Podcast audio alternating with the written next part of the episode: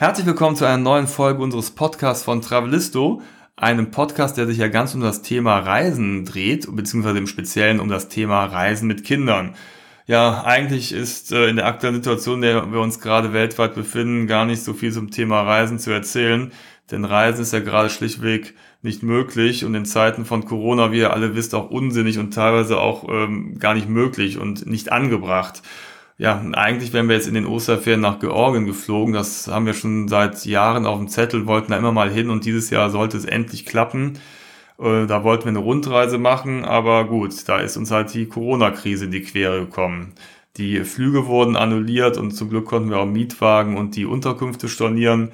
Ja, und so bleibt halt die Hoffnung, dass wir diese Reise irgendwann mal nachholen können und äh, ja, möglichst bald natürlich ja, ist aber auch vielen anderen so ergangen, ne? wie wir es gehört haben, in vielen Kommentaren und in Gesprächen äh, sind halt die Osterferien ins Wasser gefallen und auch was die Planung der Sommerferien angeht, äh, herrscht eine große Unsicherheit, weil man äh, ja jetzt noch nicht buchen will und man weiß auch gar nicht, wie sich die Situation bis dahin entwickelt hat. Von daher halten sich halt viele auch mit den äh, Plänen für die Sommerferien sehr zurück. Ja, und wenn das Reisen gerade also nicht möglich ist, dann lass es doch wenigstens in Gedanken ein wenig reisen. Ne? Das kann ja vielleicht ein wenig ablenken und schon für ein bisschen Vorfreude sorgen für die Zeit, ne? wenn sich die Lage äh, hoffentlich irgendwann gebessert hat und wir wieder zur Normalität zurückkehren. Ähm, dann ist sicherlich Reisen auch wieder ein Thema. Und solange können wir ein bisschen im Kopf reisen, ein bisschen davon träumen, vielleicht auch schon mal Gedanken machen, wo es mal hingehen kann oder vielleicht auch schon mal ein bisschen die nächste Reise planen. Ja, und genau das haben wir schon in der letzten Folge getan, als wir über den ersten Teil unserer sogenannten Ruta Atlantica berichtet haben. Das ist, äh, war unsere große Fahrt in den letzten Sommerferien letztes Jahr, wo wir von Köln aus mit einem Wohnmobil äh, über Frankreich bis äh, ans sogenannte Ende der Welt, das Cap Finisterre in Nordspanien gefahren sind. Und in der letzten Folge haben wir schon über den französischen Teil unserer Atlantiktour berichtet, von ähm, der Normandie über die Bretagne ähm, mit Orten wie Etretat, Mont-Saint-Michel, weiter südlich über die Vendée und äh, Südfrankreich äh, entlang ähm, bis zur Dune du Pilat. Und ähm, ja, heute geht's weiter mit dem zweiten Teil, ähm, wie es losging, dass wir über die Grenze nach Spanien und äh, weiter bis ganz nach Westen gefahren sind und zurück. Travelisto, der Reisepodcast für aktive Familien. Hallo, wir sind Jenny und Andy und gemeinsam mit unseren beiden Söhnen bereisen wir Deutschland, Europa und die Welt. Wie wir reisen, was wir erleben und welche Tipps wir für euch haben, darüber berichten wir auf diesem Podcast. Nachdem wir die ersten Tage unserer Route Atlantica in Frankreich verbracht haben, da sind wir ja quasi geflüchtet aus Frankreich, weißt du noch? Ja, wir äh, hatten eigentlich äh, geplant, äh, nach der Dune Pilar noch äh, nach Mollier Plage zu fahren, hatten da auch vorher eine Familie kennengelernt, mit denen wir uns da treffen wollten. Und dann war das Wetter äh, so scheußlich, dass wir ähm, beschlossen haben, direkt weiterzufahren nach Spanien. Ja, also Regenflucht. Und ich weiß noch, ich wollte eigentlich ein Foto machen, wie wir über die französisch-spanische Grenze gefahren sind. Da ist so ein Fluss und mit einer Grenzbrücke drüber. Und äh, vor lauter Regen konnte man das Schild eigentlich gar nicht erkennen. Da war irgendwie nur, man sah nur wie so eine Art Wasserfall vor der Linse. Ne? Also du hast das Foto schon gemacht, nur ja. dieses äh, Espanja mit äh, äh, dem Europa-Sternekranz drumherum, man kann es kaum erkennen. Genau. Ja, und so ging es halt weiter, bis wir dann zu unserer ersten Station äh, im Baskenland gefahren sind, nach Donostia San Sebastian. Da hat es leider immer noch ein wenig geregnet, aber es wurde dann ein wenig auch besser mit der Zeit. Dort hatten wir einen Stellplatz, der war in der Nähe der Universität. Der hatte irgendwie 7,50 Euro die Nacht gekostet, war glänzte nicht durch Schönheit, aber war sehr praktisch gelegen und man hat äh, ja die Stadt sehr einfach erreichen können. Genau, war relativ zentral, ne? Mhm. Und hatte, hatte einfache Infrastruktur mit äh, ähm, Wasser und Strom. Aber ähm, also man stand da sehr eng. Ne? Die ja, Nachbarn waren ungefähr auf jeder Seite, ich würde mal sagen, 40 Zentimeter entfernt. Wenn man rausging, musste man aufpassen, dass man äh, ja nicht ins äh, Nachbarauto fiel. Ähm, aber der Platz war eigentlich ganz okay. Daneben war auch noch so ein, ja, was war das, so ein leerer Parkplatz, den man noch irgendwie so äh, mitnutzen konnte. Da haben wir abends noch Federball gespielt, uns ein bisschen bewegen können, als es dann mal aufklarte. Und ähm, ja, vor allem war dieser Ort ganz gut, weil wir, ähm, wir hatten vier Roller dabei, also keine äh, elektrischen Roller, sondern ganz normale Tretroller von Hudora. Die waren sehr praktisch und die haben wir immer genutzt, um von unseren Stellplätzen in die Orte zu fahren. Und das waren ja, vielleicht ein Kilometer, ein, zwei Kilometer, also wirklich keine lange Ja, bis Strecke. zur, bis zur Promenade, ne? Mhm, da haben wir mal einen äh, guten Moment abgewartet, als es mal nicht in Strömen gegossen hat und äh, ich glaube, es kam sogar mal kurz die Sonne raus, ne? Also Ja, ja, als wir dann mit ankamen. Regenjacken ging's. Genau. Mhm. Äh, man fährt dann halt äh, zur Promenade, da ist ja diese große Bucht, die Bahia de la Concha. Das ist ja so der Klassiker, ne, mit, mit so einem breiten Stadtstrand und in der Mitte ist noch so eine Insel. Also es ist irgendwie ein ganz schönes Ambiente da und, Ja, schön gelegen. schöne Sebastian. Bäderarchitektur, ne? Wie in Genau. Biarritz, daran erinnert's, da gibt's auch irgendwelche Verbindungen und ähm, das ist einfach ganz schön, da lang zu fahren, diese Küstenbucht. Äh. Ja, genau.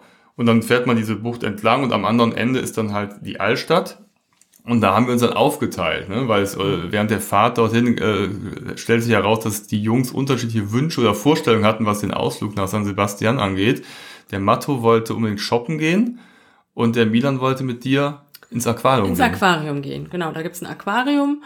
Ähm, wir waren nicht die einzigen, die bei diesem nicht so schönen Wetter die Idee hatten, da hinzugehen. Aber ähm, ja, abgesehen davon, dass man sich da so ein bisschen eng durchschieben musste, ähm, war das ein schöner Besuch. Das ist auch ganz schön gelegen, ein schöner Bau, dass man ähm, auf der einen Seite drin eine schöne Ausstellung hat mit äh, zum einen so ein paar geschichtliche Sachen, ne, über, über Schiffe, verschiedene Muschelarten, Meerestiere, aber auch viele Gänge, wo man durchgehen kann und ja, viele Fische beobachten Gab es denn irgendwas Spektakuläres, irgendwelche ja, es gab so einen so einen- so einen Haifischgang und Rochen und ja, gab's einiges. Ja gut, ich habe meine Zeit derweil mit Matto in einem Vans-Laden verbracht und wir haben äh, geguckt, ja, ob wir äh, Schuhe in seiner Größe finden, was wir auch getan haben. Ja, und dann sind wir schon mal so alleine so ein bisschen äh, durch die Altstadt geschlendert und ähm, die wirklich sehr nett ist. Da gibt es eine Menge von so kleinen Bäckereien und Cafés und die stellen da sehr, sehr leckere Puddingteilchen her, also so Schokotörtchen, also so lauter so kleine süße Schweinereien. Und äh, bei den ersten paar Cafés waren wir noch standhaft und ich glaube, irgendwann haben wir aufgegeben und gesagt, komm, wir gehen da mal rein und holen mal so eine Tüte von so leckeren Puddingtörtchen. Die wollten wir eigentlich für euch aufheben. Habt ihr welche bekommen von uns? Ich weiß es gar nicht Nee, mehr. kein, kein einziges. Nee, ja, war nichts mehr da. Das war der Tatsache geschuldet, dass irgendwann anfing zu regnen und dann war da so ein großer Platz, in der Mitte war so ein Musikpavillon und da spielen im Sommer immer so, so, so Musikgruppen, also so ein herrschaftlicher Pavillon und da haben wir uns dann reingeflüchtet und haben da gewartet, bis es aufgehört hat zu regnen, was etwas gedauert hat. Ja, und dann hatten wir aber diese Tüte mit diesen warmen, wohlriechenden Puddingtörtchen dabei.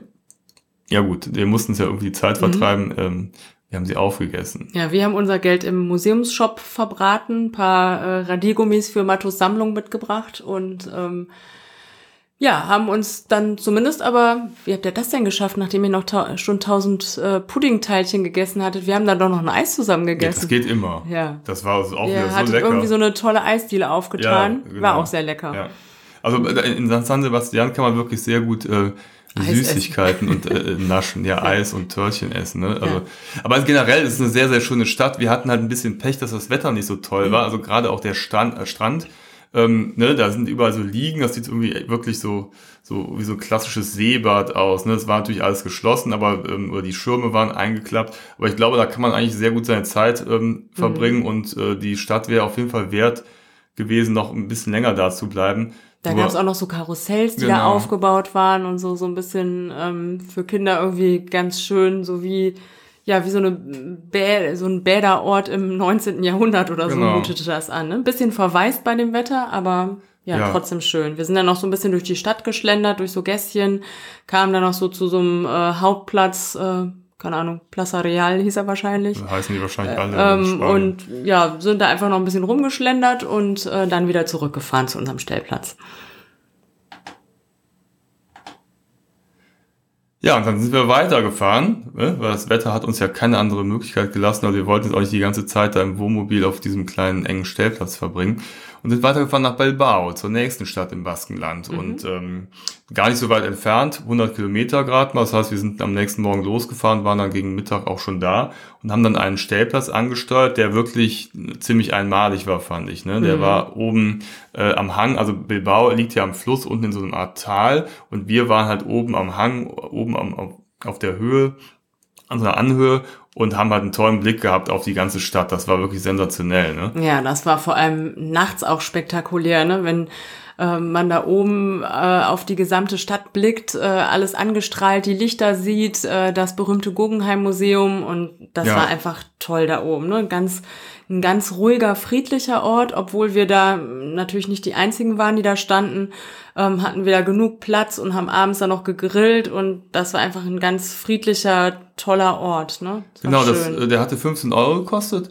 hatte aber dann auch Strom und äh, Wasser und, und, Toiletten und ein kleines Bütchen. Ne? Und, und wie gesagt, der Blick war unschlagbar. Ne? Man ja. konnte auch das, das Stadion von Athletik Bilbao sehen. Also man hatte wirklich so, konnte auf einen Blick so die ganze äh, Skyline in Anführungsstrichen ja. von Bilbao sehen. Ne? Also wirklich toll. Ja, und dann haben wir uns Bilbao auch angeguckt. Wir hatten erst überlegt, äh, mit dem Roller zu fahren, beziehungsweise du hast das, glaube ich, schon von vornherein ausgeschlossen. Ich hatte die wahnwitzige Idee, mit dem Roller äh, diesen steilen Berg runterzufahren und abends auch wieder zurück. Ich äh, habe mich zum Glück von dir überreden lassen, das nicht zu tun sondern den Bus zu nehmen. Das hatte uns der freundliche Kioskbetreiber des Campingplatzes erklärt. Ah ja, beide, beide Wege wären wahnsinnig gewesen. Ich glaube, also runter war es ja. echt, da hätten wir im Vollspeed, wenn wir mit den Rollern da runtergebrettert. Es gab auch gar keinen äh, Bürgersteig. Und abends ne? Äh, dann hätten wir das alles wieder hochschieben müssen, weil das war einfach auch für den Rückweg zu ja, steil. Es war so 30 Prozent Steigung oder ja, so. Ja, da war die, äh, die Idee mit dem Bus schon ganz war gut. War schon ne? gut, ich gebe es zu, ja. Ähm, mit dem sind wir dann runter in die äh, Altstadt gefahren. Der fuhr auch direkt, also die Haltestelle war genau. Wirklich fußläufig zwei Minuten entfernt und er kam auch direkt.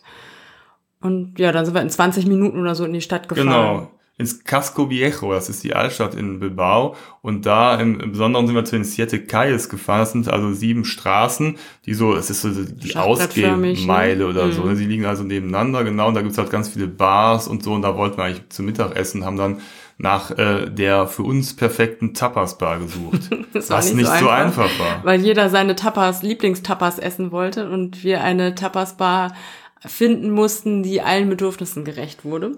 Und es war auch noch Sonntag, so dass nicht nur wir äh, und ein paar andere Touristen, sondern ähm, ja vor allem die äh, Spanier, die da leben, ganz äh, viele unterwegs waren. Es war eine ganz tolle Stimmung. Alle standen auf der Straße, hatten ihr Clara, ihr Bier in der Hand, ihre Tapas. Eisessen, Kinder, Familien, ähm, da war richtig viel los. Ne? Es war eine schöne, schöne Atmosphäre, fand ich. Ja, auf jeden Fall. Und als äh, Spanien-Liebhaber sind wir natürlich auch große Tapas-Fans und gerade die baskischen Tapas, die sind sehr lecker. Und ja, da waren wir etwas anspruchsvoll, haben aber dann den Anspruch etwas gesenkt, um dann irgendwann auch wirklich irgendwo einzukehren und da leckere Tapas zu essen. Genau, die waren Nicht alle, lecker. die wir haben wollten, aber ja, war ja. gut. Und ähm, dann sind wir weitergeschlendert äh, und haben, das hatten wir im äh, im Reiseführer gelesen, dass es da so eine ganz besondere Eisdiele geben soll. Also ihr hört schon, wir essen sehr gerne Eis und zwar jeden Tag. Und ja, also das war so eine Turoneria, ne? Also nicht so, was wir hier jeden Tag. Ich schon. ja. ja. Wenn das Wetter gut ist. Im Sommer. Das ist so, was wir uns von, von Eis täglich okay, ernähren. Jetzt lass mich so. mal weiter von ja. der Turoneria erzählen. Also es war eine Eisdiele, da gibt's nicht nur Turon, sondern äh, ne, dieses äh, spanische, äh, was ist das, äh, Nougat? Ja. Ja, kann man so sagen. Ne?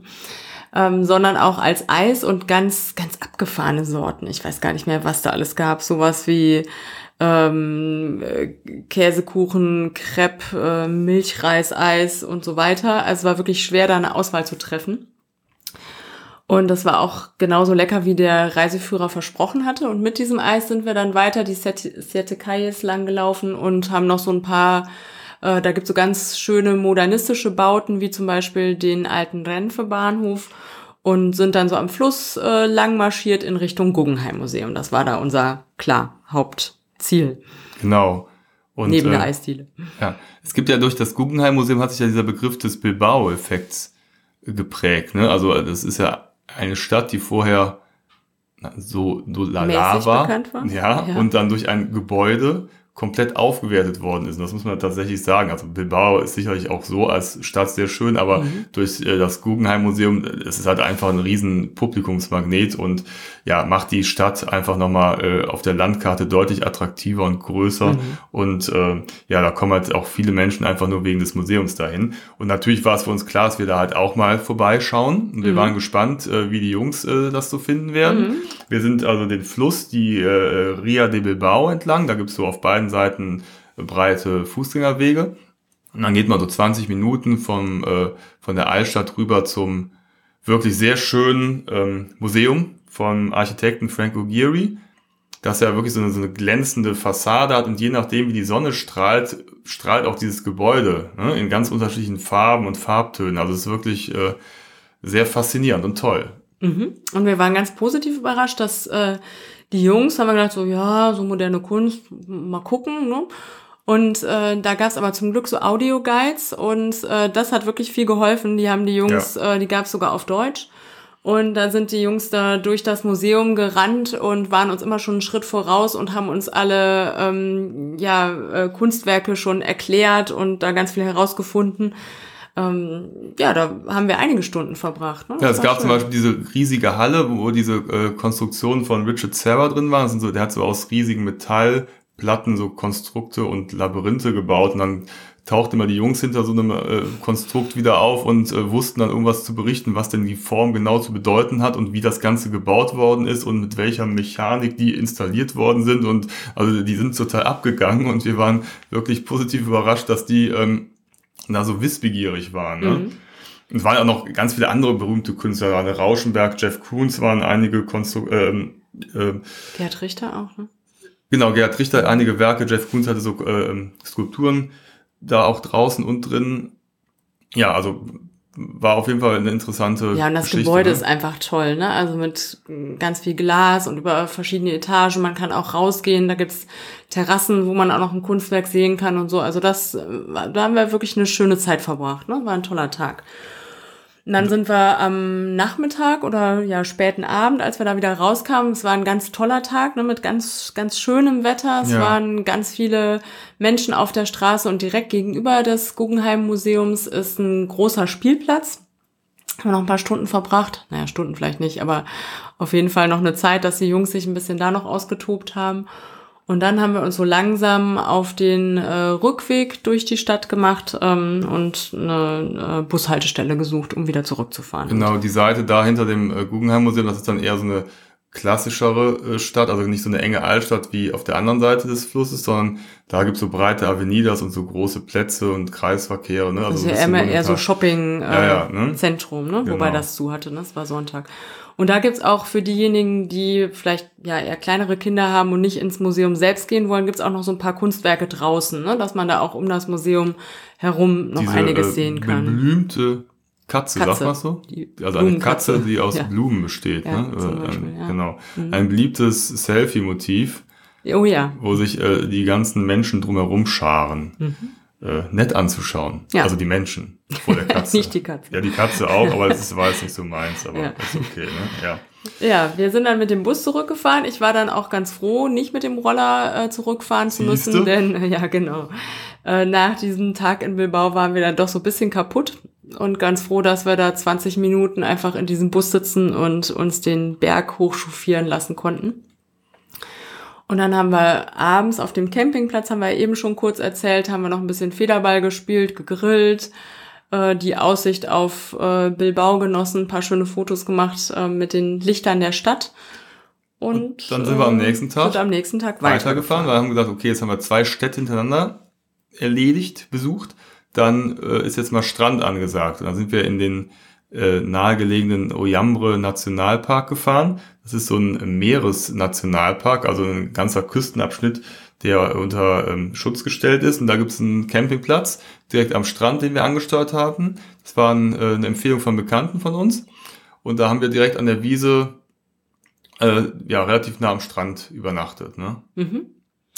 Problem war, dass der äh, Campingplatz sehr voll war und uns da so eine Mini-Parzelle zugewiesen wurde. Und zwar äh, neben äh, einem Zelt, wo ähm, ja ein Pärchen saß ähm, und wir dachten, oh je, wenn Blicke töten könnten, dann wären wir jetzt tot, als wir da mit unserem äh, fast sieben Meter langen Wohnmobil reinrangierten und uns ja zugegebenermaßen auch tatsächlich sehr dicht an die dran stellen mussten war nicht unsere Wahl, sondern der Platz wurde uns so zugewiesen und deswegen haben wir uns da auch so ein bisschen unwohl gefühlt. Ne? Das war ja, ein also bisschen der, sehr eng. Das war echt nervig. Also die, die Leute, die haben echt geguckt und ich habe noch freundlich gelächelt, aber äh, oder denen zu verstehen gegeben, dass das jetzt nicht unser dass wir äh, auch nicht lange Schuld bleiben. Sind, ne? So und ähm, Ja, gut, äh, das hat so ein bisschen die Stimmung getrübt, wobei wir uns einfach auf die andere Seite vom Wohnmobil gestellt haben, da mussten wir die ja nicht sehen, aber trotzdem, wenn man mal da vorbeiging, da so ein Ja. griesgrämiger Typ da rumguckt, naja. Ja, was war so der Moment, wo wir gedacht haben, äh, mit so einem größeren Wohnmobil ist es auf Campingplätzen eigentlich gar nicht so toll. Ne? Eigentlich waren, haben wir da so gemerkt, die äh, Campingstellplätze, wo wirklich nur andere Camper stehen, ist äh, fast angenehmer, wenn man dem Wohnmobil unterwegs ist. Ja, man hat halt, äh, man ist halt so eine Art Community, man hat sich auch unterwegs mal gegrüßt, ne, das war immer ganz lustig. Ich ja, oder man hat auch viele wieder getroffen. Ne? Genau, also das, man, man hatte so die gleiche Art zu reisen, hat sich dann auf solchen Stellplätzen auch immer ausgetauscht. Ne? Ja, Also wir haben da echt viele Leute kennengelernt, viele Gespräche geführt, das war irgendwie ganz aber nett. eben eher auf den Ne? Stellplätzen. Genau, und mit so einem äh, Kollegen, der dann im Nachbarzelt sitzt, da grüßt du mal, aber ja, kommst du nicht so ins Gespräch. Mhm. Ne? Ja. Ja, wir waren dann auch äh, ja, nicht so lange im Oyambo Nationalpark oder an der Stelle, weil das Wetter auch einfach nicht schön war. Wir Ich glaube, sagten, wir wollten erst zwei Nächte Ja, bleiben, ja. ne? Und dann haben wir beschlossen, nur eine da zu bleiben. Also es war, ne, wir waren aber am Strand, haben die Jungs mal eine Strandburg gebaut, du bist eine Runde laufen gegangen. Mhm. Es war aber so Nieselregen, windig, irgendwie bedeckt und die einzigen, die ins Wasser gegangen sind, waren so die Surfschulen mit ihren Schülern, die haben, hatten ja einen Kurs gebucht und mussten, mussten, dann, die mussten rein und wir haben uns dazu entschieden, äh, nicht äh, rein, schlotternd am Strand. reinzugehen, weil äh, haben gedacht, komm, das, wir müssen jetzt nicht ja, unbedingt. selbst mit Neoprenanzug war es Nee, echt zu das kalt, war echt ne? üselig. Dann haben wir gesagt, komm, wir fahren am nächsten Tag weiter. Und äh, ich meine, ein äh, Glücksaufschrei von äh, unseren Nachbarn gehört zu haben, als sie gesehen haben, wie unser Wohnmobil sie wieder Richtung Ausgang gefahren giftigen ist. Blick hinterher Ja, geworfen und, und, äh, waren aber ganz happy. Genau.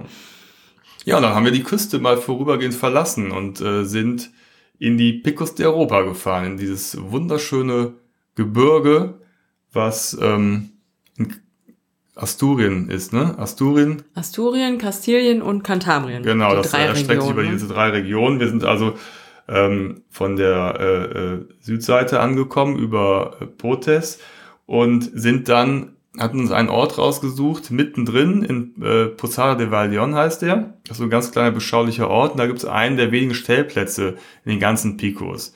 Und äh, den haben wir über äh, die App Park 4 Night gefunden, die wirklich sehr praktisch war. Da haben wir immer abends mal geguckt, wo so eine äh, geeignete Stellplätze sind. Und da gibt's dann halt auch viele Kommentare und Bewertungen, sodass man das ganz gut einschätzen kann, was einen da erwartet.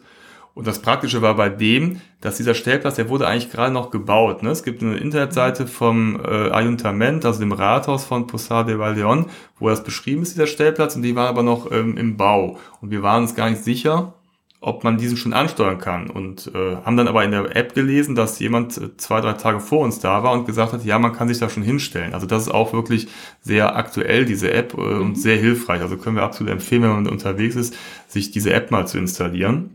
Und dieser Ort, obwohl der so äh, eine Handvoll Einwohner hat und sehr abgelegen liegt, war total modern. Ne? Also man Ja. konnte da über das, äh, über die ähm, Rathausseite sozusagen den, den Stellplatz schon buchen im Vorhinein, dass man auch wirklich sicher gehen konnte. Denn wie Andi schon sagt, so viele Stellplätze gibt's da ja auch nicht, ähm, dass man dann auch wirklich äh, sicher ist, dass man da einen Platz kriegen kann. Und ähm, der war zwar noch äh, so ein bisschen karg, also wurde gerade erst begrünt, aber der Ort war ganz toll. Das war am Rand von so Weiden, äh, neben einer riesigen Turnhalle, ähm, wo wir uns gefragt haben, so die wirkte irgendwie so ein bisschen überdimensioniert für diesen kleinen Ort.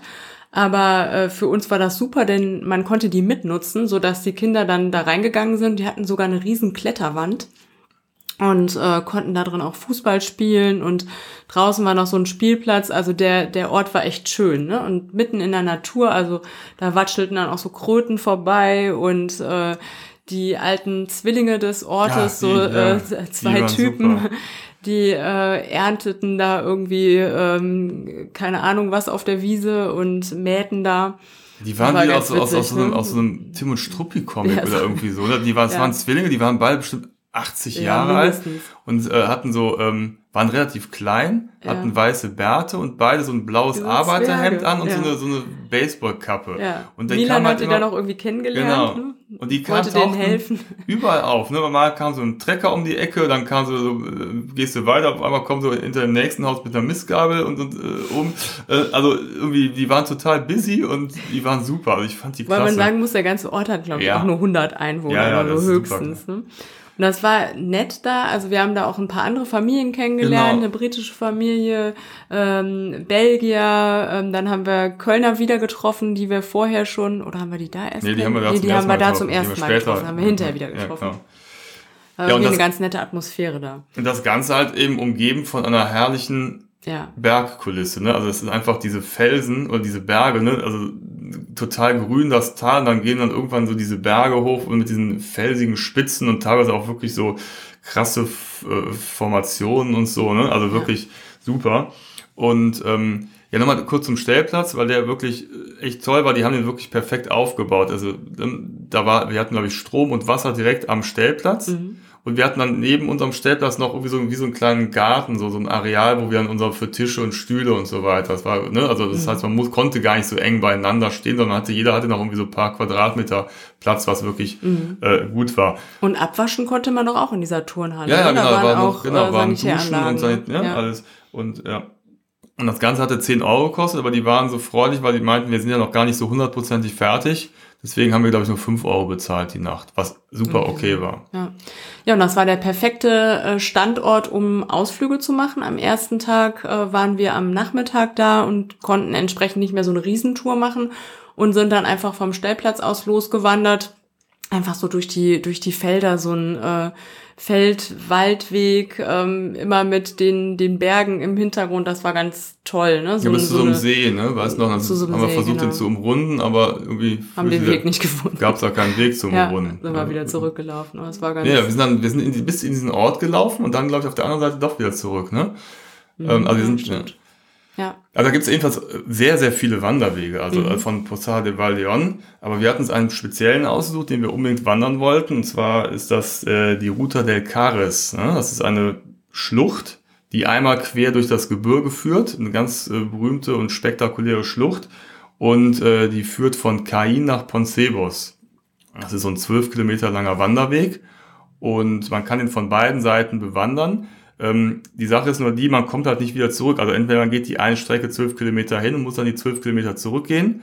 Oder äh, man fährt mit dem Auto mit dem Bus. Das ist aber dann eine Strecke, die dauert, glaube ich, vier, fünf Stunden mit dem Auto, weil man einmal komplett außenrum wieder durchs, äh, am Gebirge vorbeifahren muss. Also haben wir uns dazu entschieden, ähm, die Strecke einfach reinzugehen und dann irgendwann umzudrehen und wieder zurückzugehen. Und da mussten wir aber erstmal hinkommen nach Kain Genau.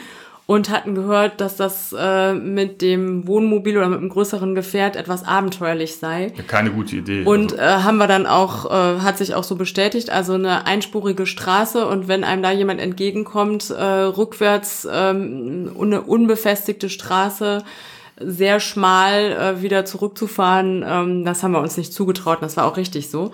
Und da haben wir zum Glück, als wir durch den Ort irrten und ähm, nach einem Taxi Ausschau hielten, Conchi getroffen. also in Pa- Posada de Valdeon haben wir die getroffen. Ne? Genau, also beim Stellplatz um die Ecke. Und äh, Conchi hat sich da niedergelassen, die stammt eigentlich aus Madrid und hat mit ihrem Mann, der ursprünglich aus Mexiko kommt, äh, haben die da so eine ähm, kleine Herberge, so eine kleine Pension und eben Taxiunternehmen, was aus einem Taxi besteht. Und sie hat uns angesprochen, sie spricht auch super Englisch und ähm, hat äh, sind wir irgendwie so ins Gespräch gekommen und dann hat sie gesagt, sie kann uns äh, gerne nach Cain fahren für ich glaube 20 Euro äh, der Weg und das haben wir dann auch gemacht.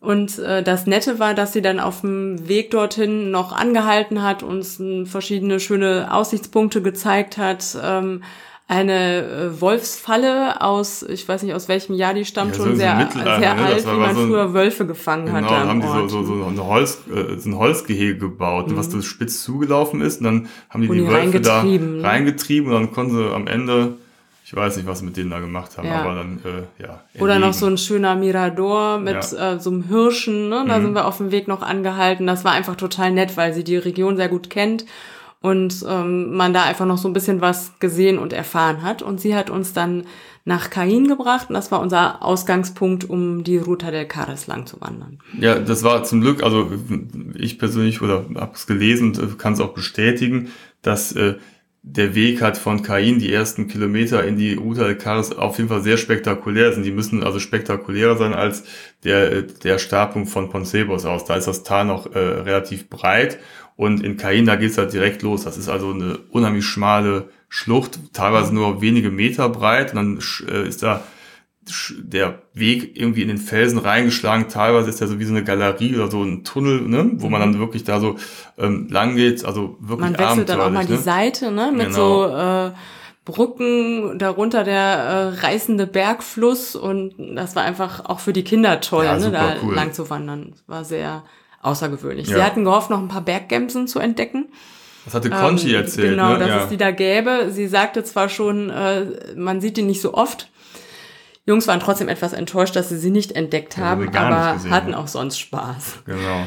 genau. Ähm, ja, wir hatten vorher noch so Wanderstöcke gekauft. Ne? In Kain gab es mhm. so eine kleine Bude und das war tatsächlich, da konnte man für zwei Euro, das war total günstig, ne? Ja. Da waren, ich meine, es waren sogar zwei Euro oder vier Euro. Total günstig. Jedenfalls so, so einen richtig langen äh, Holzstock. Ganz der massiver so mit, mit, ne? Stock, wo so rein gravier, genau. äh, graviert war, ne? Ruta mit der so einem ähm, Lederband zum Festhalten mhm. und so, ne? Also war, hat dann jeder der Jungs bekommen. Das motiviert natürlich umso mehr dann mit so einem, wenn man mit so einem Stock loswandert, ne? Mhm. Und ähm, der Milan hat sich dann noch einen, einen Hoodie gekauft, ne? Mhm. Also, also mit, mit so einem mit Picus der Europa-Motiv. Ja, das hat sich äh, später auch herausgestellt, dass das sehr gut war, dass wir den da gekauft hatten. Ja, den konnten wir direkt nutzen, denn es war zwar warm, aber wir waren auf dem Rückweg, ähm, haben wir ein kleines Picknick gemacht und äh, saßen an diesem äh, Berg, äh, Bach. Ja, wir sind da so einen Weg, konnte man so runterkraxeln, um dann mal runter zum äh, Bach zu kommen. Ne? Mhm. Und das, äh, die Luft war relativ warm, also ja, jetzt nicht heiß, ne, aber vielleicht so 20 Grad, aber das, das Wasser hatte vielleicht 12 Grad, also wirklich so ein klarer, kalter äh, Bergbach. Und wir sind da so rumgekraxelt und haben uns da ein bisschen entspannt und unseren Proviant gegessen und plötzlich machte es Plumps und der Matto äh, ist da reingeplumpst. Ähm, Warum und wie auch immer. Irgendwie war es glitschig oder keine Ahnung und äh, es war nicht tief, es war auch nicht gefährlich, aber er war halt klatschnass. Also das ist genau das, was Eltern immer äh, äh, erträumen, wenn man am Arsch der Welt ist und das Kind fällt irgendwo in einen Fluss und ist komplett der 12 nass. Grad. Hat. Ja. Ja. Und äh, dann war es ganz praktisch, dass der Milan vorher diesen Kapuzenpulli gekauft hatte, denn äh, der diente dann als Kleid ja, für Matto, Gewand. um ihn zu zu wärmen. Ja, man konnte, Matto hat dann, äh, war dann komplett mit diesem Kapuzenpulli bedeckt und konnte ja. dann die Wanderung fortsetzen. Ja, es war ja zum Glück schon der Rückweg, ja, ne? Also genau. wir mussten dann ja nur noch die letzten paar Meter nach Kain laufen und wir hatten ja zum Glück unsere Conchi. Ähm, da haben wir einfach angerufen und gesagt, Conchi, wir sind jetzt fertig, du kannst kommen. Und dann hat sie sich sofort auf den Weg gemacht und war dann in, keine Ahnung, 20 Minuten, halbe Stunde da und hat uns wieder zurückgebracht. Genau, noch eine Sache zu dem Weg. Ne? Also wenn man mit Kindern da unterwegs ist, dann sollte man auf jeden Fall die Kinder an der Hand halten oder auf jeden Fall darauf achten, weil der Weg ist unbefestigt. Das heißt also, es gibt keine Absperrung zur äh, äh, Talseite. Ne? Also das heißt, es geht da teilweise relativ steil runter. Der Weg ist so drei Meter breit ungefähr. Und da geht's halt schon richtig runter. Und da muss man halt so mal einen Blick drauf haben. Ne? Gerade wenn dann Leute einem entgegenkommen, kann es halt schon mal eng werden. Und ähm, wir haben auch so eine verrückte Familie ja, gesehen, die da lang joggten mit genau. Kindern. Ne? Ja, ich weiß auch nicht, warum. Das Keine ist jetzt nicht so die ideale Joggingstrecke. Also wenn man da mal ausrutscht ja. oder über eine Wurzel ja. fällt, dann ja, äh, ist der Abgrund relativ nah. Also es ist nicht gefährlich, wenn man einfach mit gesundem Menschenverstand aufpasst, dann ist das eigentlich mhm. kein Problem. Man soll es aber nur wissen und für Leute, die vielleicht Höhenangst haben, äh, ist, könnte das hin wieder mal ein bisschen knifflig werden. Aber ja, wobei der Matto Höhenangst hat und genau. er hat das gut mitgemacht. Ja. Das war auch okay für ihn, über diese ähm, schmalen Brücken da mal rüber zu gehen und hat das ja, gut die, mitgemacht. Der Weg okay. an sich und die, die Aussicht und ne, das, das macht halt vieles wett, von daher. Ja. Ja, und dann haben wir am nächsten Tag sind wir dann weitergefahren. Genau, also zwei Nächte waren wir in Posada genau. de Valdeon wären auch gern noch länger geblieben, ja. aber wir hatten ja noch ein bisschen was anderes vor. Genau. genau. Und dann sind wir auf der anderen Seite wieder, äh, es gibt gar nicht so viele Wege rein und raus, aber wir sind auf der einen Seite reingefahren und auf der anderen Seite wieder raus aus den Picos. Und da äh, entlang des Rio Sayas äh, führt die Straße dann wieder ans Meer zurück. Und auf dem Rio Saya kann man Kanu fahren. Da haben wir gedacht, ach, das ist doch mal eine gute Idee. Und da gibt es unterwegs verschiedene Anbieter. Bei einem haben wir gehalten, unser Wohnmobil abgestellt, uns die Neos angezogen und haben uns dann ein Wohnmobil, äh, Wohnmobil ein Kanu gemietet. Ne? Ja. Mhm. Da gab es dann auch direkt noch, jeder hat so eine, ähm, so eine äh, wasserdichte Box bekommen und so ein Lunchpaket. Ja. Und dann ging es über eine Rutsche, Ja, denn cool. ähm, es ging da relativ steil runter. Also es gab da keinen flachen Einstieg in den Fluss, sondern ähm, man musste da so eine Rutsche reinrutschen. Das hat schon total viel Spaß gemacht, in diesem Kanu zu sitzen und da losgelassen zu werden. Und ähm, ja, diese Rutsche hinunter. Der Matto hatte erst so ein kleines bisschen Schiss. Und dann hat es ihm aber so gut gefallen, dass er am liebsten direkt nochmal gerutscht wäre. Wir sind dann aber über den Fluss gerutscht, denn äh, das hat echt Spaß gemacht. Ne? Also da gab es oft so Stromschnellen, wo man auch Ja. mal ein bisschen äh, schneller wurde. Dann gab es ganz viele Inseln, wo man rechts oder links rumfahren konnte. Und äh, das war einfach eine ganz tolle Landschaft und ganz hat Spaß gemacht, da lang zu fahren. Also es gab so ein paar Buchten, wo dann so, so Chiringuitos, so kleine Bars, äh, so Stände aufgebaut waren mit so, so Ballermann-Mucke und dann haben, gab's dann Sauferei. Also dann haben viele Leute angehalten, haben sich da irgendwie so einen Drink genehmigt. Äh, das war ein bisschen nervig, aber man konnte ja auch weiterfahren, dann an anderen Stellen mal anlegen Pause machen, wo es halt deutlich ruhiger war. Und dann haben wir dann zum Beispiel da auch unser Mittag gegessen.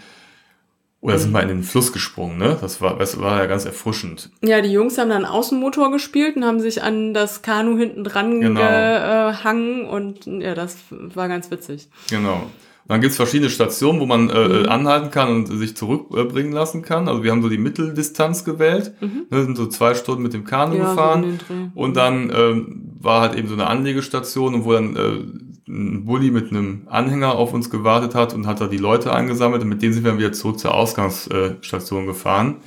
Doof nur, dass äh, da gerade so ein riesen Festival stattgefunden hat und ähm, so, so ein Picos de Europa Woodstock Festival. Und da sind dann alle Leute hingeströmt. Und es gibt ja nicht so viele Straßen. Und es war halt die einzige Zufahrtsstraße, die auch zufälligerweise wir fahren mussten. So haben wir dann nach der Kanutour erstmal ich zwei Stunden in dem Bus Im verbracht, im, klebrigen Stau. Neo Ja. bei Hitze und das war ein bisschen nervig. Ja, gut. Aber ja. wir sind angekommen. Da war es dann aber fast schon Abend. Ne? Ja, da als mussten wir dann wieder Gas waren. geben. Da konnten wir dann da noch eben duschen, uns Genau. umziehen und äh, diese Boxen zurückgeben. Und dann mussten wir tatsächlich ein bisschen Gas geben, weil wir noch ein bisschen Strecke vor uns Genau, hatten. wir wollten mal äh, Galizien entern und da hinfahren. Mhm. Und das Ziel war nämlich die äh, Playa de las Catedrales. Das ist einer der berühmtesten Strände oder der berühmteste Strand da überhaupt. Und äh, weil er halt so spektakulär ist. Das ist so ein Strand, vielleicht habt ihr mal die Bilder gesehen, der, äh, ja, wenn, wenn bei Ebbe taucht überhaupt erst der Sandstrand auf. Das sind ja ganz viele Felsen und die stehen teilweise frei formatig da irgendwie äh, auf dem Strand. Man kann zwischen den Felsen hin und her gehen, also wie, wie so Kathedralen, also wirklich ganz toll anzusehen. Und wir sind dann ja abends in der Dämmerung angekommen äh, auf dem Parkplatz da vor diesem Strand und da standen schon ganz viele andere Wohnmobile und Camper. Da haben wir uns einfach dazugestellt. Hm, Das war der erste Stellplatz, der nicht so ganz offiziell war. Ne? Genau. Also wir hatten über die ähm, Park 4 Night App erfahren, dass es geduldet wird, dass man da steht, aber es war kein kostenpflichtiger Parkplatz ohne jede Infrastruktur. Und dann haben wir gedacht, komm, jetzt probieren wir das mal aus und stellen uns einfach dahin. Das hat auch gut geklappt. Genau. Gab sogar einen äh, Frühstücksservice am nächsten Ja, ja, Morgen. Ne? genau. Ein Bäcker, der da äh, mit seinem Wagen vorbeikommt und äh, klingelt und dann Mhm. kann man da sogar frische Croissants und Brötchen kaufen. Ja. Wir sind dann abends nochmal äh, zum Strand gegangen, ne? Äh, Da waren wir Zum fast Glück. alleine, ne? Ja. Ähm, ja, äh, richtig gut konnte man die Foto, kann, konnte man keine Fotos machen, weil es halt einfach schon zu dunkel war. Deswegen bin ich am nächsten Morgen nochmal, als ihr gefrühstückt habt, bin ich nochmal vor dem Frühstück schnell alleine runter und habe da ein paar schöne Fotos gemacht, weil der Strand auch da noch menschenleer war. Und äh, der Plan war, dass ich zurückgehe, auch noch einen Happen esse und wir dann zusammen nochmal zum Strand gehen. Ja, den Plan konnten wir leider nicht umsetzen, weil äh, wir leider nicht mitbekommen hatten, dass der Strand eine Genehmigung erfordert, nämlich dass man sich vorher anmelden muss online, um diesen Strand betreten zu dürfen, weil der äh, so berühmt ist, dass sonst ähm, ja Massen von Touristen ihn überrollen. Und wir haben das aber irgendwie nicht mitbekommen und äh, ja, standen da vor so einer Absperrung und äh, kein Bitten, kein Mitleid. Wir sind extra aus Deutschland gekommen und wussten das nicht und wir Genau, sind die blöden deswegen. Touristen und bitte lasst uns rein, hat alles nichts geholfen. Also es gibt eine bestimmte Anzahl an Menschen, die Ja. täglich äh, zugelassen sind, um auf den Strand zu gehen. Das musst du halt genau äh, vorher registrieren. Die bauen dann so um 9 Uhr da so einen, so einen Security-Stand auf und ab dann kommt man nicht mehr äh, rein, sondern muss halt äh, das nachweisen, dass man sich da registriert hat. Also unser Tipp, entweder vor neun da sein oder registrieren Ja müssen. gut, das äh, Register stand sogar Schilder, wie wir dann auch Ja. hinterher gesehen haben, so bitte sie registriert euch. gelesen. Es stand auch im Reiseführer drin. Ja. Aber ähm, ja, wir, Ja, also man hätte es wissen können. ja, man hätte es wissen. Wir haben dann versucht, noch irgendwie eine Möglichkeit zu finden. Da war dann so eine Touristeninformation. Da sagte man uns, ja, es gibt noch eine Möglichkeit. Wir müssten jetzt erst mit dem Bus in die nächste Stadt fahren, von der Stadt wieder zurück mit einem Touristenbus und mit dieser Touristengruppe aus dem Bus könnten wir den Strand noch betreten. Allerdings gelte das nur, wenn man mit diesem Bus anreist. Das heißt, wir hätten erst hin und wieder zurückfahren müssen Ja, völlig und unsinnig. haben dann gedacht, okay, das ähm, egal. Wir waren abends, haben den Strand gesehen.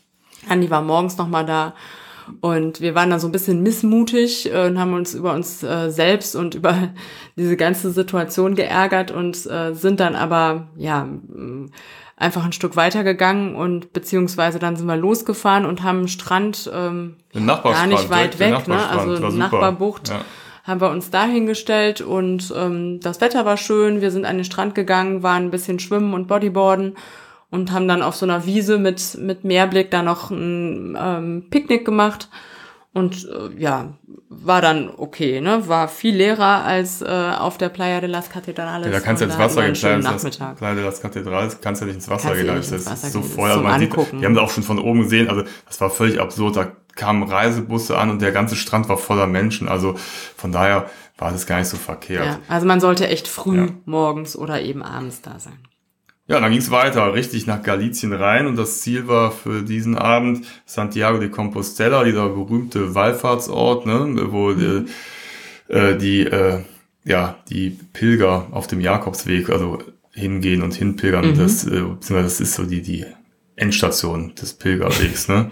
Ja. Ähm, da hatten wir so einen, ähm, einen Stellplatz, der war ähm, das so ein riesiger Parkplatz, das war zeitgleich auch der Busparkplatz oder, ne, und es war jetzt nicht besonders schön, aber halt eben der einzige Platz da in Santiago de Compostela hatte auch eine, ähm, ja, Wasser- und äh, Stromanschluss und es gab halt eine Bäckerei und eine Wäscherei direkt in der Nähe, wo ich dann erstmal gewaschen habe in der Wäscherei. Das ist ja ganz mal hin und wieder mal hilfreich. Und genau, Da hast du noch die Ja. Waschmaschine geschrottet. Ja, das war so, was, so, war, so, so was ein, war da nochmal? Ja, so, so, so ein, äh, wie heißt das, so ein Selbstbedienungs, Selbstbedienungswäscherei. Und ich habe aus irgendeinem Grund den Einwurf für die Münzen äh, verwechselt und habe da, wo man seine Kundenkarte reinstecken kann, habe ich die, das, die Münzen reingeworfen und habe somit äh, die komplette Anlage, alle Waschmaschinen, alle Trockner äh, Lahmgelegt. lahmgelegt, genau. Und dann habe ich dann über so eine Hotline versucht, noch wieder das zu regeln. Aber mir fehlt so ein bisschen im, Sp- im Spanischen so die äh, Waschmaschinenvokabeln, äh, um, um da irgendwie fachmännisch zu erklären, was jetzt genau passiert ist. Und ich habe es auch tatsächlich hinterher geschafft, indem ich mit Werkzeug und so einer Zange irgendwie da aus diesem Schlitz diese Münzen wieder rausgefummelt habe. Und dann äh, funktionierte auch wieder der ganze Laden. Also da war ich etwas erleichtert. Und äh, habe dann unsere Wäsche gewaschen und kam dann gefühlt drei Stunden später wieder zurück Ja, zum wir hatten uns Wohnmobil. schon so ein paar Sorgen gemacht, aber äh, die Zeit ganz gut verbracht. Dieser, dieser Parkplatz war riesig und da standen nur ungefähr fünf Wohnmobile. Und äh, die Jungs haben den genutzt, um da mit den Rollern so Parcours zu fahren und ähm, hatten da Genau. ihren Spaß. Also es war, war okay. Und irgendwann sind wir dann auch losgekommen Genau. und äh, haben uns äh, Santiago de Compostela angeguckt. Ich wollte wieder mit dem Roller fahren. Andi war das zu weit. Ähm, er hat sich wieder durchgesetzt. Wir sind mit dem Bus gefahren. Ähm, wobei die Strecke hätte man mit dem Roller fahren können. Waren so eins, zwei Kilometer und es war auch nicht so steil. Ja, aber ich sah eher die Gefahr, dass ähm, da sehr viele Pilger unterwegs sind und, Ja. die, ne, und, und wieder mit den Rollern dazwischen durch. Genau. Mhm. Da gibt's ja auch die äh, Kollisionsgefahr. Von daher habe ich eigentlich auch nur zum Schutz der Pilger den Genau. Bus gewählt oder bevorzugt. Ja, das ging auch sehr schnell. Waren nur drei Stationen Ja. oder so. Der kostete für uns alle zusammen 1,20 Euro. Das hat mich sehr beeindruckt, dieser Preis. Und dann sind wir so ein bisschen durch äh, Santiago geschlendert. Ähm, ja, da steht natürlich alles im Zeichen der Pilger. Also überall irgendwelche religiösen Pilger-Souvenirshops und ähm, natürlich die berühmte Kathedrale und viele Pilger, die da ganz stolz sind, ihren Zielpunkt erreicht zu haben. Ne? Radfahrer haben wir auch getroffen, ne? die mit dem Fahrrad den, den Jakobsweg gefahren sind. Und da war eigentlich relativ viel los. Ne? Also Ja, aber die war gerade, ähm, die wurde gerade restauriert, deswegen. Die Kathedrale ne? meinst du? Ja. Genau, und deswegen, ja, konnte man jetzt nicht so durch den Haupteingang reingehen. Also irgendwie wurde ja, ich weiß nicht, als die gebaut worden ist, also ähm, wurden die Gebeine von vom Apostel Jakobus da in der Region gefunden, mhm. wie auch immer die da hingekommen sind. Und daraufhin hat man halt da die Kathedrale gebaut und ihn da begraben. Also die Kathedrale ist quasi auch seiner Grabesstätte. Und äh, ja, dann hat sich das halt entwickelt, dass halt der Jakobsweg dahin führt und die Pilger halt da immer hinpilgern. Ne? Und dann konnte mhm. man auch irgendwie, gab es eine riesige Schlange, man kann mich hinter den Altar steigen, in so einen kleinen Raum und da, ähm, ich weiß gar nicht, ob es die Jakobusfigur oder eine Marienfigur ist und die, der irgendwie die Füße küssen oder nee, die anfassen. die Hand auf die Schulter. Ja, irgendwie sowas. Und da standen die Leute stundenlang an, um das zu machen.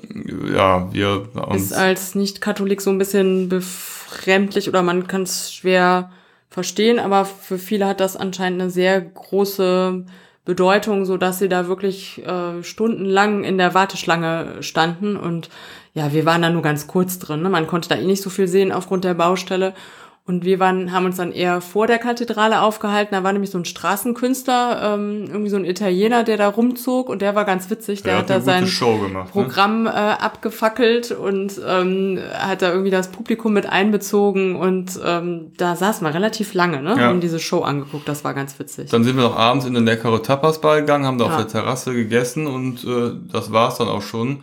Und ich muss Bus sagen, also Santiago de Compostela, wenn man vorbeifährt, kann man da sicherlich mal vorbeifahren und anhalten, mal schauen, aber es hat mich jetzt nicht so umgehauen. Also nee, habt ihr schon gehört, ne? Also wir waren ja, wir, ja. uns hat's jetzt nicht so umgehauen. Also so Städte wie okay. San Sebastian oder Bilbao, die haben einfach irgendwie mehr Atmosphäre, ja. mehr Charme und äh, ne, irgendwie so, so ein, ja, ein Stadtleben. Und Santiago de Compostela ist halt ja relativ gediegen und da ist auch nicht wirklich viel los. Ja, außer ne? dem Pilgertum ja. haben wir. Da. Wobei, abends war doch noch so ein Stadtfest, das war eigentlich ganz lustig, ne? Da hatten die doch noch so Straßenmusik gemacht und gefeiert, das war doch auch ein Santiago. Ah ja, da war uns eine Band, ne? Eine das Band ist irgendwie witzig. aufgetreten, ja, ja. hat da ordentlich mhm. Stimmung gemacht, genau, ja. Ja. Das mhm. war nett. Haben wir noch kurz mhm. mitgefeiert. Ja, und dann ging's am nächsten Tag weiter. Und zwar war das schon unsere letzte Etappe auf dem Hinweg sozusagen bis ähm, zum äh, Cap Finisterre beziehungsweise zum Ort Finisterre. Genau. Fistera. Ja, Fistera. Fistera. Ja, wir hatten erst überlegt, ob wir noch bis Portugal fahren, aber haben dann gesagt, nee, komm, das reicht auch jetzt und irgendwie. Wir müssen ähm, ja noch irgendwie zurückkommen. Das sogenannte Ende der Welt ist ja auch ein guter Wendepunkt für unsere Reise, also das Cap Finisterre.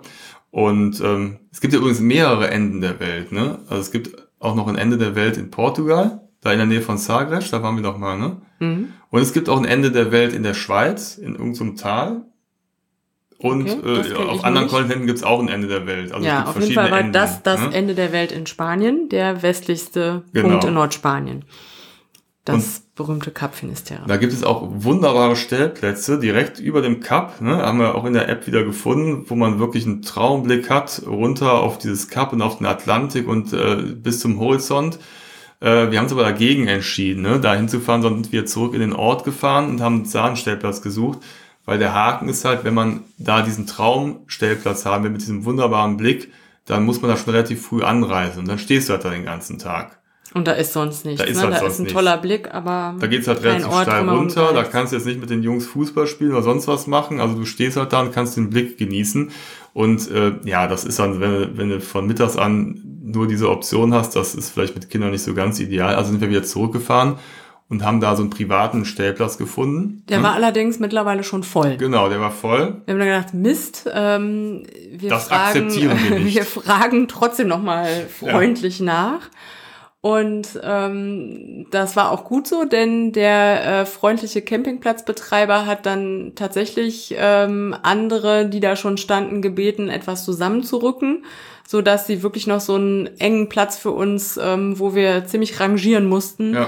noch freigemacht haben und ähm, ja, da tatsächlich noch ähm, stehen konnten. Ja, es war, war ein Privatländer, das war nur für Wohnmobile, ne? weil mhm. der auch keine, ähm, also keine Toiletten oder so hatte, ne? musste schon deine eigenen Sachen mitnehmen. Mhm. Hat acht Euro gekostet und war super, weil du konntest einmal direkt zum Strand gehen, das war quasi auf der Innenseite dieser Landzunge, deswegen war die, waren die Wellen relativ niedrig. Es gab ne? überhaupt keine Wellen. Ja, da bist du ja noch eine Runde geschwommen. Ne? Ja, also ich konnte da gut die Küste lang schwimmen. Ja diese Landzunge entlang, das war ganz angenehm. Ja, ganz leichtes, also war so ein bisschen wie an der Ostsee, ne? So ganz ja, äh, flaches, äh, glattes Meer. Und ein schöner Sandstrand, also war wirklich herrlich. Mhm. Und äh, äh, zur anderen Richtung ging es halt dann in den kleinen Ort äh, Fistera. Hm? Ja, und da hatten wir uns durch Zufall genau den richtigen Tag ausgesucht, Genau. denn äh, als wir da ankamen, war das äh, weltberühmte Fest zu Ehren der Schwertmuschel, also diese länglichen äh, Muscheln, die man so am Strand findet, kennt ihr bestimmt. Äh, die haben es auf jeden Fall verdient, ein eigenes Fest zu haben. Genau, und das haben sie in Fisterra. Ich glaube, einmal im Jahr wird Einmal das gefeiert.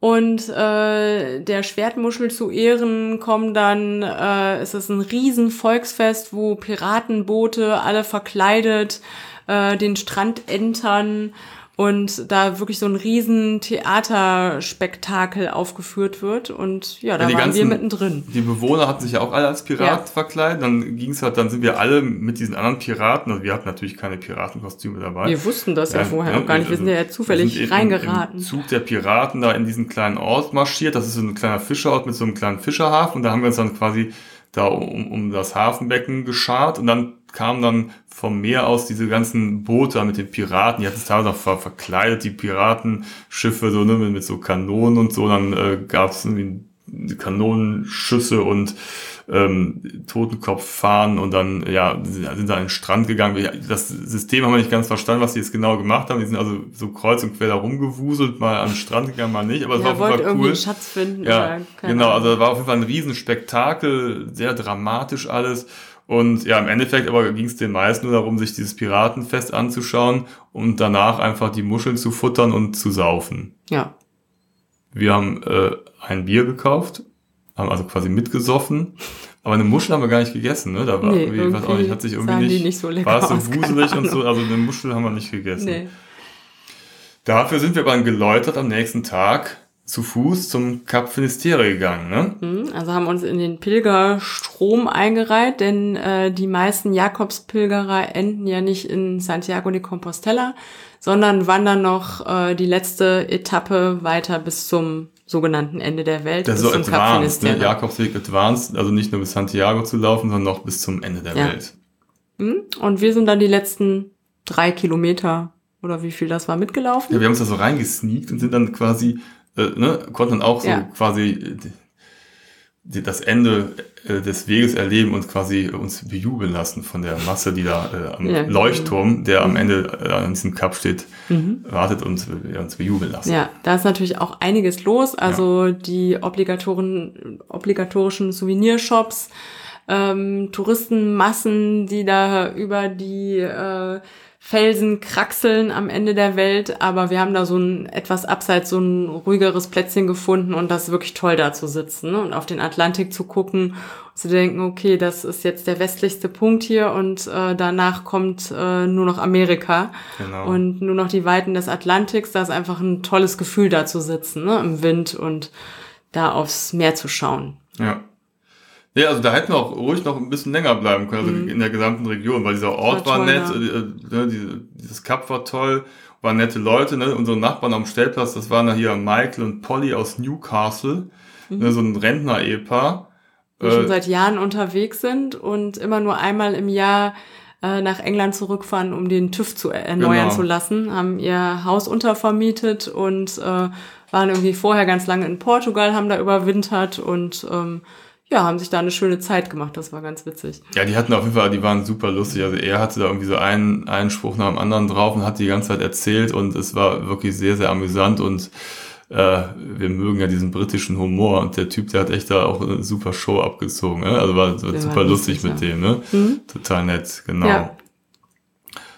Ja, das war das Ende oder das, das, die Wende, Mhm. ne? der Wendepunkt unserer Reise und ab dann ging es halt wieder zurück. Und wir hatten uns ja überlegt, ähm, wir hatten die Option halt, was ich eben meinte, bis nach Portugal zu fahren. Dann hätten wir aber dann irgendwie wirklich in zwei, drei Tagen zurück nach Deutschland brettern müssen oder wir genießen diese Rückfahrt auch noch ein bisschen und teilen uns die auf. Ich glaube, wir hatten da noch eine Woche. Ja, eine ne? knappe Woche. Mhm. Hatten wir sagen, da kommen, wir müssen jetzt nicht irgendwie diese Tausende von Kilometern wieder zurückfahren in einem, sondern wir, wir machen noch Station und sind dann, wollten eigentlich wieder nach Molière-Plage fahren, nach Mhm. Frankreich. Haben wir auch gemacht. Genau, ne, das war so der Plan, mussten wir irgendwo unterwegs nochmal übernachten und da Weil es war dann, zu weit war genau. ne, in einer Etappe. und da war halt dann äh, der Oyambo Nationalpark wieder, äh, tauchte auf der Karte auf. wir haben gedacht, dann, wir geben ihm noch mal eine Chance. Genau, da halten wir mal an. Und dann sind wir diesmal von der anderen Seite gekommen äh, sind die Küstenstraße entlang gefahren und sahen dann, dass links und rechts auf den Wiesen ganz viele Camper und Wohnmobile standen. Und da haben wir gedacht, das ist doch super hier, also sensationell. Wir ähm, biegen hier auch mal ab und fahren auch auf eine Wiese, stellen es da hin. Das waren oftmals Wiesen von Bauern. Die sind dann am nächsten Morgen gekommen, haben da irgendwie fünf oder zehn Euro einkassiert. Und dann konntest du halt da stehen. Auf diesen Hängen und im Hintergrund das Meer. Also es waren traumhafte Stellplätze. Ne? Mhm. Da muss ein bisschen aufpassen, dass man diese Hänge nicht äh, ja zu, zu weit, weit ne? äh, runterfährt, äh, um noch spektakulären Stellplatz zu haben. Wir haben da so ein paar Bullies gesehen, die sich da übelst festgefahren hatten und äh, waren dann ganz froh, dass wir nicht so wagemutig waren, da noch tiefer reinzufahren. Ja, die wollten ein bisschen einsamer stehen, sind dann da wirklich rein und Standen dann die, sie auch, ja, sie kamen halt nicht mehr fest. kamen sie den Hügel nicht mehr, weil ja. die Reifen durchgedreht sind. Ich weiß nicht, wie sie da wieder hochgekommen die sind. Die Wiese war auch so ein bisschen feucht. Ja, also das ne, war, glaube ich, äh, da ja. kam sie nicht mehr so ohne weiteres hoch. Ne? Mhm. Ja, wir standen ganz oben, hatten ja. da auch den Blick aufs Meer und ähm, ja, das war total schön da. Ne? Und selbst da kam auch morgens, also am späteren Morgen, so um elf oder so, kam ja. da sogar auch so ein äh, Brötchenwagen vorbei. Also das war die Infrastruktur, die man da hatte. Ansonsten gab es keine. Und das war der perfekte Ort, um da wirklich nochmal so einen äh, Bodyboard-Strandtag äh, zu haben. Das Wetter war dann auch ganz okay. Also ich meine, das ist halt Nordspanien, das ist schon rau, das ist eher so ein Surferstrand, aber es hatte vielleicht so 20 Grad, das Meer auch. Und im Neoprenanzug hat man es da schon gut den Tag ausgehalten, ne, mit ja, Sonne. Also wir waren da wirklich den ganzen Tag am Strand. Äh, im Wasser. Der ähm, war wirklich super, ne? Und das, war, das, war das, das führt den Weg runter, ne? Das mhm. waren irgendwie fünf Minuten oder so. Ja. Das war wirklich also perfekt und dann äh, wurde aus dem vermeintlichen Zwischenstopp sind wir doch zwei Nächte mhm. noch geblieben, ne? Und ja. haben da irgendwie noch äh, zumindest einen vollen Tag da verbracht, ne? Mhm. Das war wirklich sehr, sehr schön. Ja, das war echt toll da. Also wirklich auch so ein, ein guter Tipp, aber man muss halt irgendwie auch autark sein, ne? Also, weil es gibt halt, wie gesagt, da keine Infrastruktur und ich weiß auch nicht, wie die ganzen Surfer in ihren VW-Bullis das gemacht haben, ohne Toilette, Dusche, Strom, Wasser, ne, da äh, länger zu stehen, aber irgendwie gibt es äh, Mittel ja. und Wege, ne? Mhm. Ja, und dann haben wir am nächsten Tag tatsächlich unser äh, Rückfahrziel Molière Plage angesteuert. Molière Plage ähm, kannten wir, du kanntest es auch schon von früher, ja, ich oder? war da auch mal. Also ich war da mal ja. als äh, Jugendliche mit äh, meiner Familie mit zwölf oder dreizehn und äh, hatte diesen Strand auch noch total schön in Erinnerung. Ne? So ein typischer äh, Südfrankreich, breiter Sandstrand. Äh, da führt noch so ein äh, Fluss ins Meer rein, der eine starke Strömung hat, wo man sich so ins, ins Meer treiben lassen kann. Und ja, einfach so ein typischer ähm, schöner Strandurlaubsort. Und äh, da haben wir einen, einen guten Stellplatz gefunden, super, direkt ja. fußläufig, der eigentlich aussah wie diese schönen Campingplätze unter Pinienwäldern, die es überall in Südfrankreich gibt, aber die unheimlich teuer sind. Und das war ein Stellplatz für, ähm, für Camper, der günstig war, ähm, eine ganz einfache Infrastruktur Euro. hatte ja. und ansonsten eigentlich fast genauso aussah wie ein Campingplatz. Ja, ne? Also auch ja mit Bäumen, wo man Schatten hatte und. Direkt nebenan nett. waren die ganzen Campingplätze. Und da hatten wir uns ja vorher auch mal schlau gemacht. Also die waren erstmal ausgebucht. Ja. Wir hatten es schlau gemacht bei der Hinfahrt, weil da eben die Bekannten waren, die wir eigentlich besuchen wollten. Da haben wir irgendwie geguckt, wie teuer der Campingplatz ist. Da war irgendwie auch 40, 50 Euro hätte da die Nacht gekostet. Ne? Und äh, ja, auf der anderen Seite war halt eben der Stellplatz für 14 Euro, der also jetzt nicht minder Der hatte jetzt war. natürlich kein Schwimmbad und gut, keine Kinderanimation, das aber das brauchten man. wir auch nicht. Ne? Wir wollten da einfach Strandurlaub noch Genau, dann geht das so typisch, wie, wie es an der Atlantikküste halt ist, so bei diesen Badeorten so eine Straße zum Strand und da sind links und rechts so Surfershops und Supermärkte und Lädchen und äh, ne? so alles möglich. Also ist echt so, so, so, so ein High Life irgendwie, aber irgendwie ist nett. es ja auch nett. Ne? Ja. Also wir fanden es nett abends waren auch so, so, so Tänzer und so kleine Shows, mhm. so Straßenkünstler so und so. Akrobatik gemacht haben, haben wir noch zugeguckt. Genau. Die Jungs haben sich in so einem Surfershop noch ein Skateboard ja. gekauft, jeder. Ja, so ein typischer Südfrankreich äh, Surfer Strand. Wir haben dann morgens die, die Bodyboards auf dem Rücken geschnallt, ne? Mhm. Wir hatten dann unsere Bodyboard-Taschen. Und dann sind wir mit unseren Rollern ähm, zum Strand gefahren, also bis, bis es nicht mehr weiterging. Mhm. Und das ist ja ein unheimlich breiter Strand dann. Ne? Man kennt das ja so von der französischen Atlantikküste. Ist natürlich dann auch äh, sehr viel los, weil die ganzen Urlauber da an den Strand gehen, aber der ist halt so breit, das verläuft sich halt, wenn man nicht, ja, äh, wenn man ein bisschen weit links oder rechts runter geht, dann verläuft sich das schon, dann hast du wirklich also eine tolle Zeit. Wir mussten uns da übrigens noch einen ähm, Schirm holen, ne? einen Ja. Sonnenschirm, weil das da war es wirklich äh, heiß. Ne? Mhm. Also der Strand war, der der Sand war einfach unheimlich heiß und wenn man es da am Strand aushalten wollte, das Meer war kühl, aber im Sand hat man es kaum ausgehalten. Da haben wir uns wirklich da noch auf unsere letzten Tage noch einen, Sonnenschirm geholt. Genau. Den brauchte man auch wirklich. Da waren wir dann auch nochmal zwei, drei Tage, ne? Also das war nochmal so richtig, richtig schöner Abschluss, weil wir Mhm. Ja. Mhm. nochmal so an einem Ort ein bisschen länger geblieben sind und einfach nur am Strand rumgegangen haben, äh, ne, Beachball oder ähm, äh, gespielt haben oder ähm, Bodyboard gefahren sind. Mhm, Der Stellplatz war auch nett, da hatten wir noch Ja. so zwei ältere äh, italienische Paare neben uns, die so dankbar waren, dass wir ihnen ein bisschen Platz gemacht hatten, dass sie nebeneinander stehen konnten. Die waren mit zwei Gefährten unterwegs und ähm, das war irgendwie ganz ganz nett da, ne? Haben wir uns wohlgefühlt, hatten da noch äh, ja ein paar schöne Tage zum Abschluss. Ja, und dann gab es aber keine Ausreden mehr. Nee. Dann mussten wir irgendwann sagen, so jetzt müssen wir wirklich äh, zurückfahren und auch auf direktem Weg. Also jetzt nicht wie bei der Nee. Hinfahrt irgendwie die ganze Küste über Bretagne und Normandie, sondern wirklich zack Richtung Ja. Paris und dann äh, Richtung Köln. Man muss sagen, wir hatten ja auch vier Wochen, Ja, ja, ne? nur ne? die waren dann halt auch irgendwann mal Irgendwann sind auch die mal vorbei. vorbei. Da haben wir unterwegs ähm, ja nochmal einen Zwischenstopp gemacht in Saint-Mont-Turin, irgendwo mittendrin. Da haben wir auch wieder über die App eine, eine Bauernwiese gefunden, wo wir für 12 Euro Mhm. übernachten konnten. Das war aber tatsächlich, also da hielten die meisten Leute wirklich auch nur an, um da zu übernachten. Am ja nächsten auch Morgen nichts. waren sie auch alle Ja. wieder weg. Ne? Das war übrigens das erste Mal, da hatten wir erst über ähm, Park for Night einen anderen Stellplatz Ja. rausgesucht. Den angesteuert, weil wir da schon wirklich lange unterwegs Ja. waren. Das war eine weite Etappe Stimmt, von ja. Molière Plage da hoch. Und ähm, der war aber so einsam und abgelegen und da war außer uns wirklich niemand, dass wir uns da zum ersten Mal entschieden haben, weiterzufahren. Ne? Dass wir gedacht haben, nee, das ist zu einsam. Ja, der war irgendwie so ein bisschen auch in Da so war irgendwie so Gebiet. gar So, nichts. das war irgendwie, ja, Mhm. irgendwie hatten wir War kein gutes komisch. Mhm. Gefühl und da kommen wir fahren noch einen weiter. Obwohl wir total müde waren Ja. und lang gefahren sind und Hunger hatten, aber dann, das war auch, glaube Ja, ich, ganz manchmal gut, ne? äh, muss man sich da vielleicht auch auf sein Gefühl verlassen. Also irgendwie war, passte der irgendwie nicht. Das war Mhm. das einzige Mal und dann sind wir halt weitergefahren, haben wir den anderen gefunden, der wirklich ja für die Übernachtung toll war. Ne? Konnten Ja. auch duschen und alles Mögliche, also war in Ordnung. Mhm. Dann sind wir am nächsten Tag weitergefahren, sind wieder den ganzen Tag durchgefahren bis kurz vor die belgische Grenze. Mhm. Und da haben wir dann in Monchecourt übernachtet. Mhm. Und da hat sich dann auch das erste Mal hier gelohnt, unsere Mitgliedschaft bei France Passion oder France Passion, wahrscheinlich wird es französisch ausgesprochen, Denke ne? ich auch, ja. Genau, und zwar, das ist eine ganz interessante Geschichte. Zwar ist das ein Zusammenschluss von Bauern und Winzern und Landwirten. Ähm, du kannst quasi als Wohnmobilfahrer kannst du dort auf dem Gelände übernachten. Die bieten oftmals zwei bis drei Stellplätze an, da kannst du kostenlos übernachten.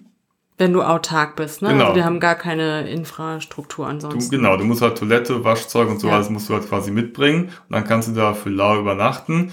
Ähm, es wird halt gern gesehen, wenn man mal im Hofladen vorbeischaut oder so, ne? ja, die ähm, haben ja auch super Sachen, genau, ne? ne? Also, kannst du mal Eier oder Brot Ja. oder Käse kaufen.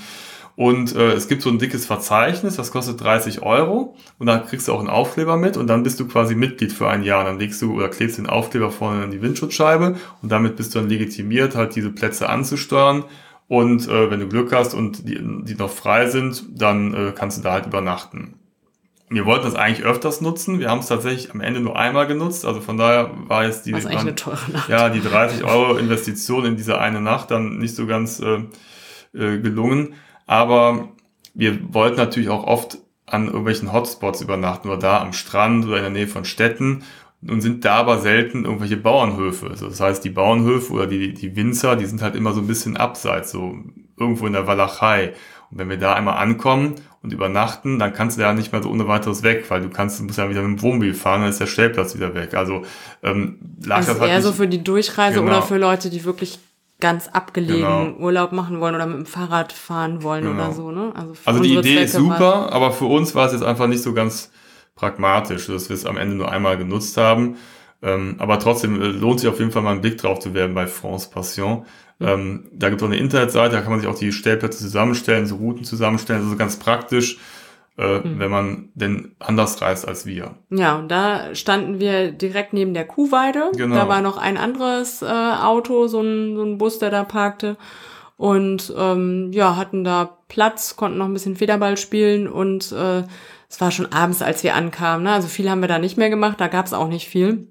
Wir haben uns diesen relativ ausgestorben wirkenden Ort Moschkur sind wir da äh, einmal durchmarschiert. Es hat uns ein bisschen an äh, Mannheim hier im äh, Braunkohleabbaugebiet. Diese Geister, das äh, Geisterdorf, dieses, ne? äh, verlassene Geisterdorf erinnert. So äh, rote Backsteingebäude, von denen man zum Teil gar nicht sagen konnte, ist das noch bewohnt oder nicht. Also sehr, ähm, ja, es wirkte sehr ausgestorben. Ich glaube, es war aber auch noch Sonntag. Und ähm, ja, das war dann unsere letzte Nacht Da ging's bevor wir dann am nächsten Morgen aufgebrochen sind und äh, die letzten, ich glaube 300 Kilometer waren das ungefähr, bis nach Köln gefahren sind. Schweren Herzens. Aber ja, wie gesagt, irgendwann sind auch mal vier Wochen vorbei und wir hatten eine tolle Zeit. Wir haben unheimlich viel erlebt und gesehen. Also der Reiz dieser Reise war ja vor allem die ganze Atlantikküste, wirklich die unterschiedlichen Landschaften, Orte, die Veränderungen zu sehen und wirklich mal so eine längere Strecke unterwegs zu sein und äh, immer am, bis auf ne, der Ausflug in die Picos de Europa, wirklich immer am, am Meer zu sein, immer am Atlantik. Das war einfach toll. Ja, man kann sicherlich hier und da länger bleiben oder seinen Urlaub auch äh, komplett in der Bretagne, Normandie oder in Nordspanien verbringen.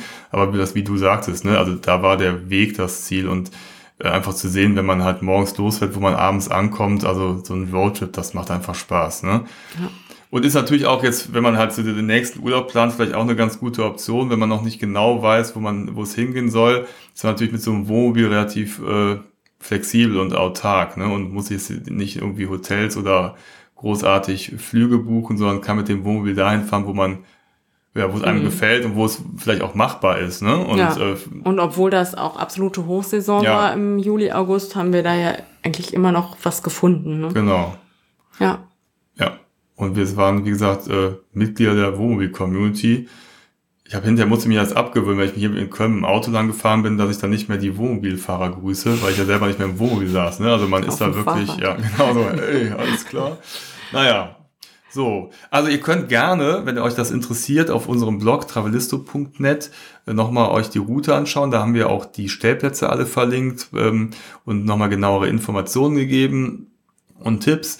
Ähm, es gibt auf YouTube auf unserem Kanal ein äh, Videotagebuch, wo wir auch äh, Impressionen der einzelnen Stationen gefilmt haben und ins Netz gestellt haben.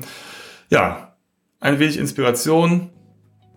So ein Roadtrip ist was Feines. Vielen Ja. Dank fürs Zuhören, Genau. würde ich mal sagen. Lasst euch gut gehen Ja, und bleibt ähm, gesund. Genau. Wir hören uns in der nächsten Folge. Bis zum nächsten Mal. Bis dahin. Tschüss. Tschüss.